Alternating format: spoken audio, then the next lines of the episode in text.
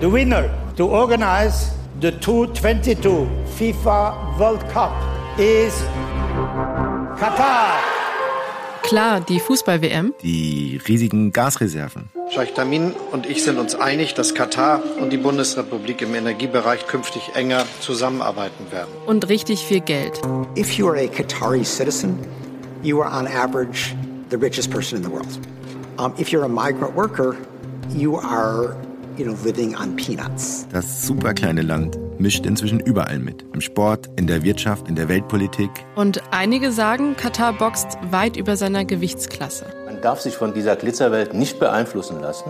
They're buying public opinion, they're buying public policy.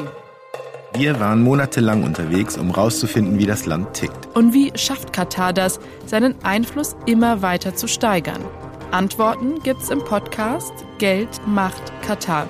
Ich bin Pune Jalilewand von der ARD. Und ich bin Yassin Mushabash aus dem Investigativressort der Zeit.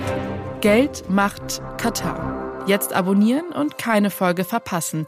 In der ARD Audiothek, auf Zeit Online oder überall, wo es Podcasts gibt.